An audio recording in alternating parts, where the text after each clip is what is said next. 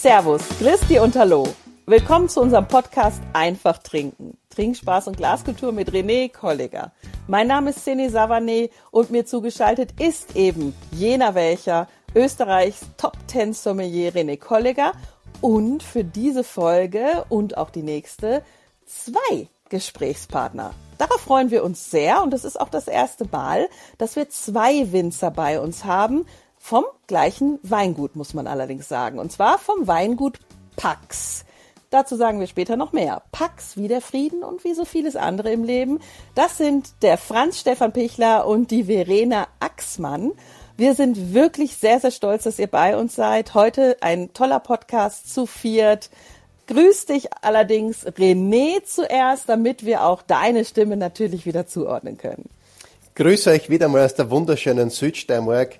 Ähm, wer den Rosenmontag überlebt hat, heute geht's wieder ganz normal weiter mit zwei Menschen, die mir wirklich am Herzen liegen. Ich habe sie kennengelernt vor fünf Jahren in der Südsteiermark. Wir haben mit einem schwachen Start begonnen und wir haben uns gesteigert bis zum heutigen Tage. Warum der schwache Start war, über das reden wir später. Schön, dass ihr da seid in der fantastischen, großartigen Wachau. Herzlich willkommen, Franz. Hallo, Servus. Und natürlich ein Fauxpas, eigentlich Ladies first. Hallo, Verena. Hallo, grüß euch. Es ist wirklich toll, dass ihr da seid. Und ich muss natürlich jetzt direkt fragen, ihr seid zusammen, ihr seid Winzer und ihr tragt einen Nachnamen, der wahrscheinlich aus der Kombination auch euren Markennamen, euren Namen für das Weingut geprägt hat, richtig? Das ist korrekt, genau. Ah, habe ich doch gut erkannt. das schon mal geklappt. Sehr schön. Bitte erklärt uns, wie hat das angefangen bei euch? Ist das Weingut aus der ein oder anderen Familie? Und ich meine, ja, ich bin eine Frau, so eine gewisse romantische Adern habe ich natürlich auch. Habt ihr euch über Wein kennengelernt? Ja, also zuerst einmal, mein Name ist ja Pichler und äh, der Name Pichler ist in der Wachau sehr, sehr äh, häufig und auch sehr bekannt, vor allem äh, als Winzerkollegen. Und ja, wir beide haben uns kennengelernt, klassisch am Feuerwehrball oh. und aus einer, aus einer äh, kleinen Romanze um Mitternacht ist äh, ein großartiges Weingut entsprungen. Ähm, das war aber nicht der Grund. Unser Grund war einfach die Liebe zum Wein, meine Liebe zum Wein, ähm, Verena ihre Liebe zur Natur als gelernte Landschaftsgärtnerin. Und als anfangs einem kleinen geplanten Projekt äh, ist mittlerweile ein, ein, sage ich mal, ein wirklich stattliches Weingut geworden von mittlerweile sieben Hektar. Es wächst und gedeiht äh, in unglaublicher äh, Schnelligkeit. Wir haben geplant gehabt, so drei, vier Hektar maximal vor vier Jahren und jetzt mittlerweile haben wir es äh, ja das Doppelte. Äh, also Don't Stop Me Now ist so unser Thema. Wir geben äh, Vollgas und wollen die, die Leute mit, die ganzen Menschen draußen mit tollen Weinen ähm, beglücken. Beglücken, genau. Und wie lange gibt's euch dann schon? Wann habt ihr das ähm, Projekt gestartet und wann, ab wann gab's dann Weingut Pax? Wir haben das Projekt 2020 gestartet. Im Februar haben wir unsere Firma gegründet. Eieiei, und 2020 wir, Februar. Genau, kurz vor mm. Corona haben mit einem Weingarten mit der Riethöll, das war so unser Stadtweingarten, und so ist es jedes Jahr eben gewachsen und wir haben neue Rieden dazu bekommen, neue Weingärten und neue Fläche. Und Landschaftsgärtnerin, da muss ich jetzt äh, zu kommen, auch wenn wir natürlich heute über Wein reden. Aber das Gestalten dann eben von so einem Weinberg von den Rieden, war das dann äh, von null? Also hat die Verena da quasi wirklich äh, eine neue Landschaft gestaltet? Wir haben ein paar Weingärten neu ausgepflanzt, ja, aber wir haben zum Glück viele alte Weinstöcke übernehmen, übernehmen können und haben die gehegt und gepflegt äh, und damit einfach die beste Qualität aus diesen Weingärten herauskommen. Und ihr habt natürlich, finde ich, einen sehr, sehr tollen Namen gewählt, äh, Frieden. Und gleichzeitig, der René weiß es, ich muss immer mal wieder in meine andere Welt zurück, in, in das Thema Tourismus. Da ist der Pax ähm, der Gast, der Passagier. Also ich, ich mag den Namen und das äh, Möbelstück da von einem schwedischen äh, Möbelhaus, das lassen wir jetzt mal weg, aber das hilft euch vielleicht sogar bei SEO, man weiß es ja nie. Und äh, für euch ist das äh, eine Erfolgsgeschichte bisher? Absolut, absolut. Also der, der Start war wirklich, wirklich schwer. Also die ersten Weine haben wir gefüllt im Mitte März äh, 21 und waren schon wirklich, ähm, wollten halt in der Gastronomie und überall unsere Weine platzieren, weil von der Regierung damals ausgegeben wurde, ja, jetzt geht's wieder los. Und dann war noch zwei Monate Lockdown und wir waren eigentlich richtig deprimiert und ja, keiner hat uns gekannt, wir hatten keine Kunden. Also war richtig, richtig schwierig, richtig auf gut Deutsch, richtig zart.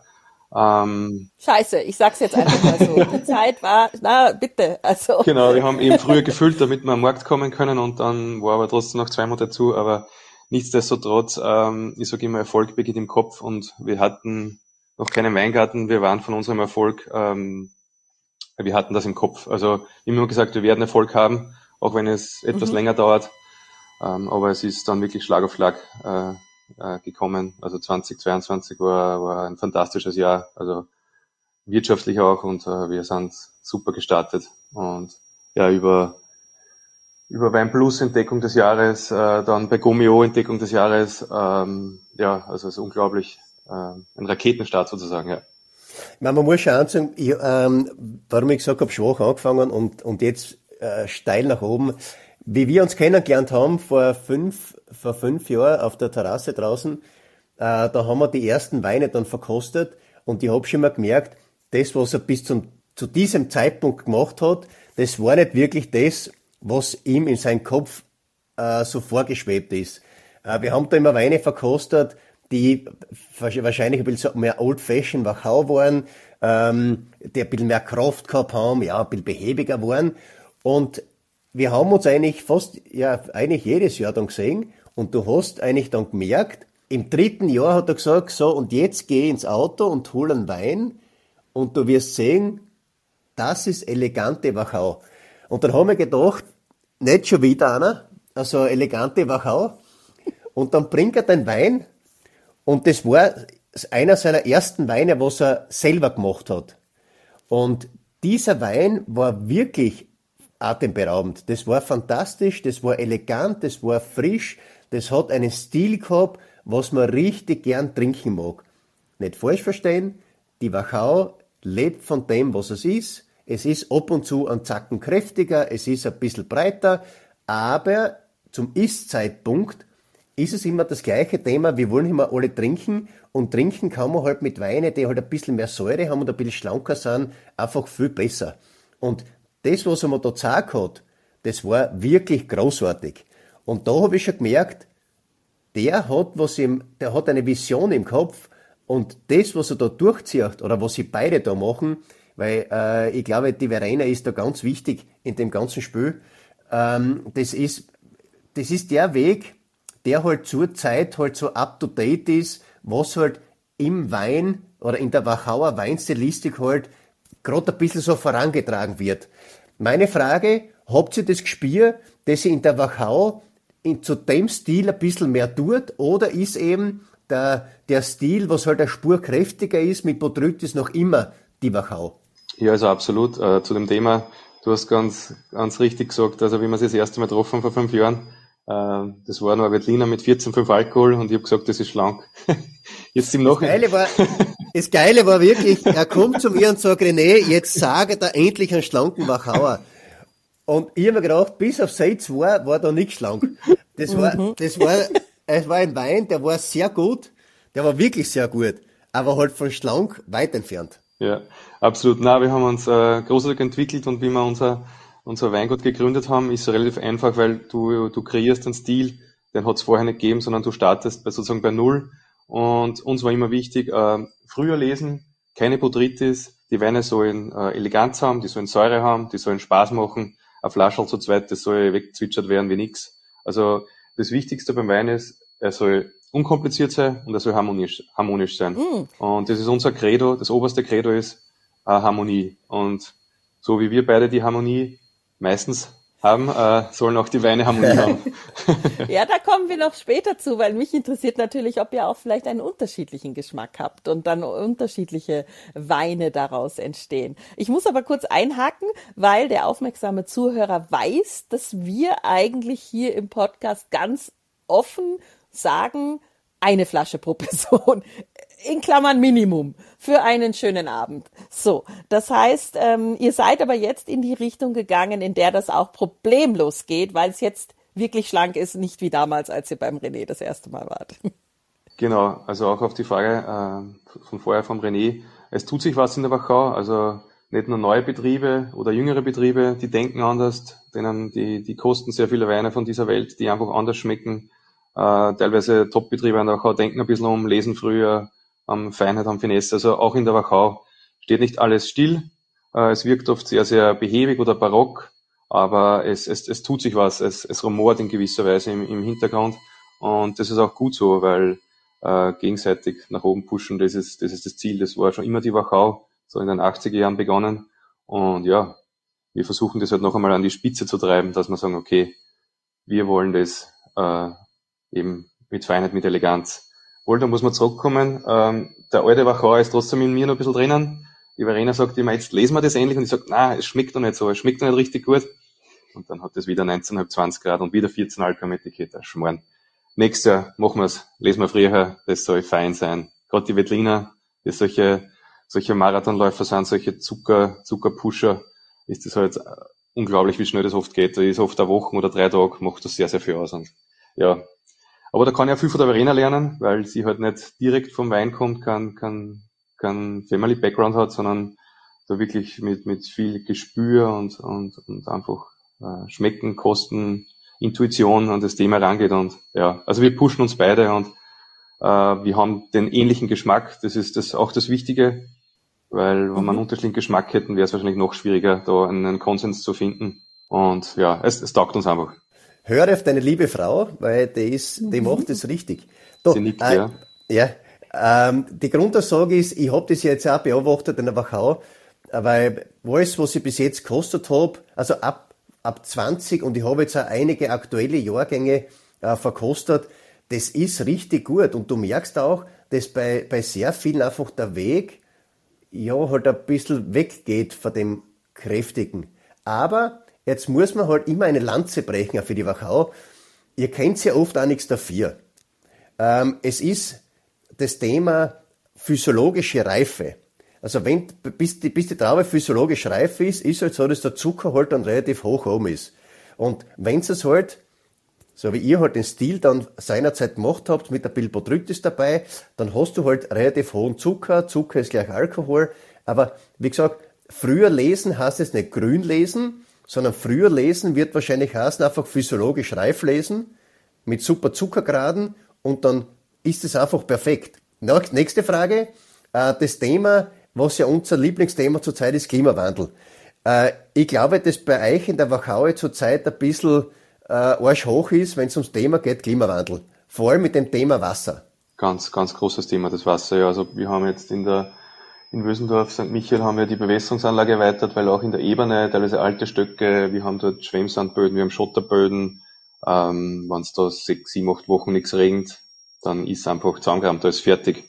Und ich glaube, es gibt wenige Sorten, die so empfindlich und so sensibel sind auf Trockenheit, auf Trockenstress, weil der Wettliner macht dann Gerbstoff, äh, er macht viel Zucker, aber er macht Eleganz, die Säure geht runter. Also das ist absolut herausfordernd für die Zukunft. Das Thema Wasser, sehr, sehr spannend. Ähm, die Donau hat Gott sei Dank noch genug Wasser. Haben wir es letztes Jahr gesehen in Deutschland am Rhein. Da wird es wirklich knackig. Also wenn die Pegelstände so tief sind wie nie, wenn die Schiffe nicht mehr fahren können. Und ja, es ist trotzdem, äh, Wein ist einfach ein, ja, ein Genussgut. Oder, wie soll man sagen, ist halt nicht, man braucht es nicht zum Überleben. Für manche schon, aber. Also ich schon. es wird zwingend nicht das erste, das erste Glied in der Nahrungskette sein, äh, wenn es wirklich dann wüst, wüstenähnliche Zustände geben wird. Es wird sehr, sehr spannend werden. Wir Darf ich da kurz einhaken, weil ich ja tatsächlich auch immer so das geografische, ich liebe die Welt, ich liebe Weinregionen und ich versuche das dann natürlich auch ein bisschen einzuordnen, auch manchmal zu vergleichen.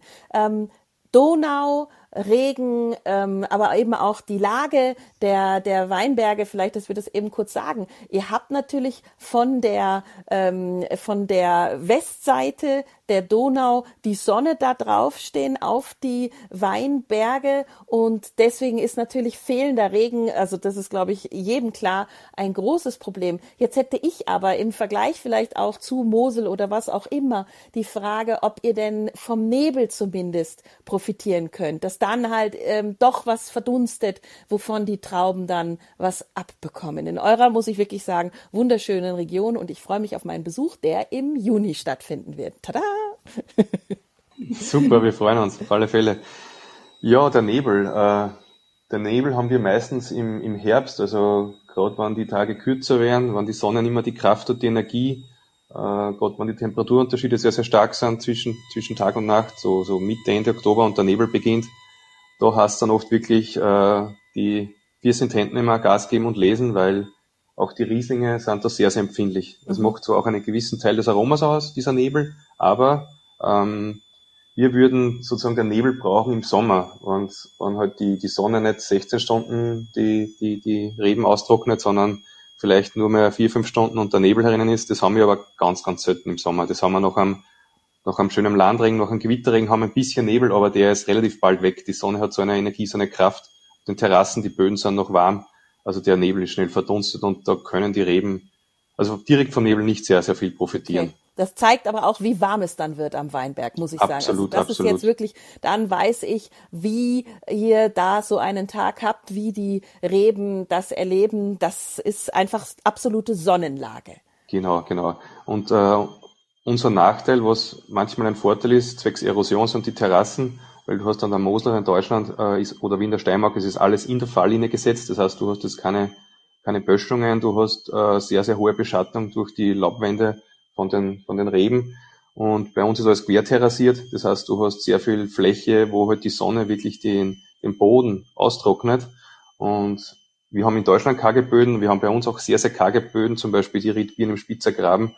Äh, ja, da versuchen wir einen ein Holzstier einzugraben. Da bist du nach einem Spatentief Sandboden bist du am Felsen. Mhm. Und es ist eh unglaublich, was diese Reben leisten können, dass da, dass die da überhaupt überleben, dass die solche tollen Früchte bringen. Aber es ist, es ist wirklich ähm, Leben am Limit für die Reben. Also es ist äh, richtig harte Arbeit. Und wir und sind stolz und froh. auch, auch für uns, genau, ja. Absolut. So, liebe Freunde, jetzt bin ich an der Reihe, weil ich will ein paar Sachen wissen, die mir am Herzen liegen. Es geht noch einmal um das Thema ein bisschen Klima auch. Äh, ihr seid ja zu Hause in Wösendorf, habt aber auch einige äh, Weingärten in Weißenkirchen. Es ist ein Stück, wie viel, wie viel Kilometer sind das? Das sind circa drei bis vier Kilometer. Ja, aber ich glaube, in den vier Kilometer haben wir schon verschiedene äh, Klimaten auch drin, oder? Verschiedene Lesezeitpunkte oder ist das schon alles äh, fast gleich? Ja, es ist schon ein bisschen ein Unterschied. Also gerade in Weißenkirchen, wir haben am Seiberer oben, das ist eine, eine schöne Ostlage mit Blick auf Weißenkirchen, wo es ein bisschen kühler ist, ein bisschen später ist. Äh, das macht schon was aus, ja, absolut. Du, und ähm, die Lage, meine, wahrscheinlich, ich meine, das ist immer die, die, die depperte Frage aller Zeiten, was ist eure Pari äh, Parade-Riede? Weil ich glaube, Hödel und auch der Kohlmitz sind für euch gleich wichtig. Ähm, der Hödel ist ja mehr Riesling bedacht, stimmt das? Und der Kohlmitz mehr Wettliner. Oder verdue ich gerade? Das ist korrekt. Wir haben am Höll 100% Riesling und am Kolmitz 100% Veltliner. Ja, da, und ganz kurz, weil ich verhau mich da jedes Mal. Bitte erklärt's mir kurz, ich weiß, der Name, aber auch ein Unterschied zwischen Kolmütz und Kolmitz. Das ist ganz, ganz einfach zu merken, René. Wir sind in Bösendorf, ja. Bösendorf mit Ö und da ist der Kolmütz auch mit Ü. Und in Joching mit I haben wir den Kolmitz auch mit I. Also wir haben die beiden Ortschaften und beides ist jeweils der Hausberg. Äh, wir haben beim Kolmitz haben wir großteils Böschungsterrassen, ähm, ein bisschen an, an tiefgründigeren Boden, äh, mit ein bisschen Kalk drinnen, sehr, sehr eigenständige Weine, sehr extrem spannend. Beim Kolmütz haben wir mehr, mehr äh, Steinterrassen, mehr Paragneis, ein bisschen karger, okay. ganz, ganz spannende Lager, äh, aber ziemlich unterschiedlich, obwohl sie sehr, äh, sehr nah nebeneinander sind. Was sind das für Weine? Darf ich kurz dazwischen fragen? Was sind das dann für Weine? Ja, Kolmitz, ah, ja Entschuldigung. Kolmitz, genau. Also Kolmitz, gerade was wir haben, so ein Mittelstück, äh, ist perfekt für Veltliner. Äh, es gibt da Riesling am Kolmitz, das ist ganz oben, da passt es auch wieder gut, da ist karger, da ist windiger, passt wirklich gut. Und ja, wir sind sehr glücklich, dass wir mittlerweile fünf Parzellen am Kolmitz haben, also es sind 1,2 Hektar. Das macht richtig Spaß, weil man nicht nur eine kleine Menge hat, sondern auch ein bisschen mehr, dass das mehr Leute verkosten und trinken können. Und benefiziert ihr eigentlich alles vom Steinfeder über Federspiel und Smaragd? Oder, oder lasst ihr irgendwas aus?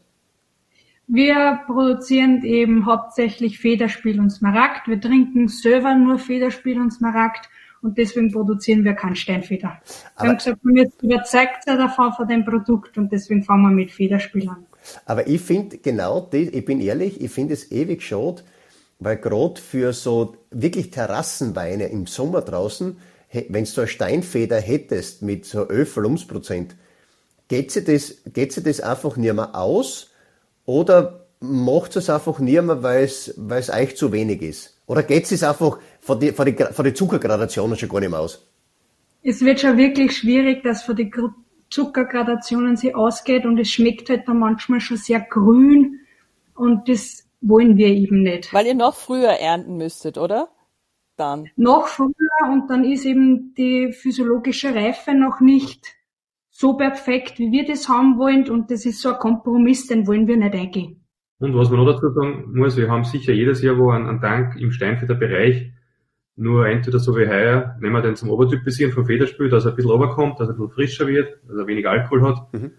Oder einfach, dass du mehr Nuancen hast in unserem Federspiel. Also unser Federspiel ist Ortswein und da ist bei uns großes Holz im Spiel.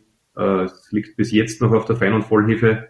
Die haben da absolut keinen Stress, lassen einen Wein Zeit und ich sage immer, wenn wir jetzt die, die ersten 23er kosten, sind wir froh, dass unsere Weine noch nicht kühl sind, weil es einfach viel mehr Spaß macht, wenn es länger Zeit kriegt. Ja, das, das ist ja generell das Thema in der Wachau, äh, das Thema Zeit lassen. Ihr habt es ja schon verstanden, dass die Weine mit mehr Zeit einfach ruhiger werden und kompakter werden. Mir persönlich wäre es ja noch lieber, wenn die Smaragde erst, also die, die 22er Smaragde erst 25er Mark kommen würden. Aber wahrscheinlich ist es klar, äh, es ist halt äh, immer äh, geldtechnisch immer ein Riesenthema. Aber das merkst du ja, und das hast du schon vorher gesagt, je mehr Zeit und je mehr Reife, vor allem mit Lina kriegen, desto besser ist es ja für den Wein. Eine Zwischenfrage noch. Ich weiß, das ist ein bisschen so eine politische Geschichte. Ist Steinfeder überhaupt noch produzierbar in der Wachau? Ich weiß, es machen ganz wenige, aber ist dieser Begriff Steinfeder überhaupt noch produzierbar? Ja, der ist schon produzierbar. Also gerade beim, äh, jetzt hat es gerade gehört, kein Problem, das ist Podcast. Wir sind live bei euch auf dem Weingut. Der Postler. Will wahrscheinlich einer Wein abholen. Der Postler bringt ja Geld. Nein, es, es haben gerade die prominenten Betriebe haben noch äh, Steinfedern. Äh, das sind eher kühlere Lagen, jüngere Parzellen, die halt mehr äh, Ertrag haben. Oder gerade die Heugenbetriebe. Also ich glaube, für Heugenbetriebe ist es viel, noch viel wichtiger, Steinfeder zu produzieren. Weil René, wie du gesagt hast, da im Sommer so auf der Terrasse so ein Wein mit 11, 11, 5, das ist einfach was Feines. Das ist wirklich zum, zum Hertschechern und da brauchst du viel überlegen und bist dann gleich besoffen nach dem zweiten Glas. Also absolut. Nice, ja. Aber es wird halt wirklich schwierig und wird weniger. Das haben wir wieder beim Thema physiologische Reife.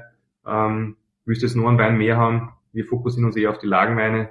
Ja, ja, Nein, wie, wie gesagt, ich finde das ganz wichtig, weil es ist das Gleiche wie unser Gebietswein in der Steiermark es wäre ewig schade, wenn der nicht, wenn es den mehr geben würde. Weil, wie gesagt, irgend, wir müssen mal trinken halt auch. Und mir ist halt ein Flaschen im Sommer fast zu wenig. Vor allem, wenn es so, so heiß draußen ist. Und wenn du halt ähm, ein, ein Smaragd, ähm, wenn du ein Smaragd trinkst zum Mittag, dann kannst du halt leider schlafen gehen. Ihr habt euch ja jetzt eher auf Ortswein und Riedenwein spezialisiert. Kann man das so sagen? Genau, das kann man so sagen. Du, und erklärt mir jetzt nur ganz kurz ähm, die zwei Orte, weil ihr macht jetzt zwei Ortsweine, einmal Weißenkirchen, oder? Genau, das ist der Grüne Wettliner. Genau. Und einmal macht es dann eben Riesling-Wösendorf. Riesling-Wösendorf. Federspiel. Beides Federspiel, genau. Das heißt, wir haben jetzt, damit es auch unsere Zuhörer kapieren, wir haben von der Vinea Wachau das Wort Federspiel und vom DAC-System das Wort Ortswein. kennst mir jetzt ganz kurz nur, was sind die zwei Charakteristiken von diesen zwei Herkünften, wenn es ums Thema Ortswein geht? Genau, weil das andere, wie Nea Wachau, das heben wir uns noch für die zweite Folge auf. Aber jetzt Ja, genau. äh, eben René, das war eine gute, gute Frage. Wei, danke sehr. Ich habe mir schon gedacht, eine wäre ausschießen, eine gute. Genau, also wir haben in, in der Wachau, ich glaube 17 oder was, Ortsweine, ich kann es jetzt nicht genau sagen. Ähm, auf jeden Fall, speziell bei uns, Weißenkirchen ist, glaube ich, die größte Weinbaugemeinde und wir sind sozusagen Katastralgemeinde von Weißenkirchen. Wir haben ja St. Michael, Wösendorf, Joching und Weißenkirchen selbst. Das ist die ganze Marktgemeinde. Und weil wir halt Wettliner viel mehr haben und, und auch eben bis Weißenkirchen runter haben wir vom Anfang an gesagt, unser Ortswein ist aus, aus der kompletten Marktgemeinde Weißenkirchen. Hindurch der Riesling, Wösendorf. Wir haben da nur zwei, drei Parzellen für Riesling, die ein bisschen karger sind, sandiger sind, am Berg sind. Das passt perfekt. Und wir haben auch einiges weniger Menge von Riesling, muss man auch sagen. Die Charakteristika sind, Wettliner, so in, in Weißenkirchen, Wösendorf, das hat immer so ein bisschen sowas, das ist sehr würzig, vielleicht sogar ein bisschen tabakig, ähm, ganz, ganz fein.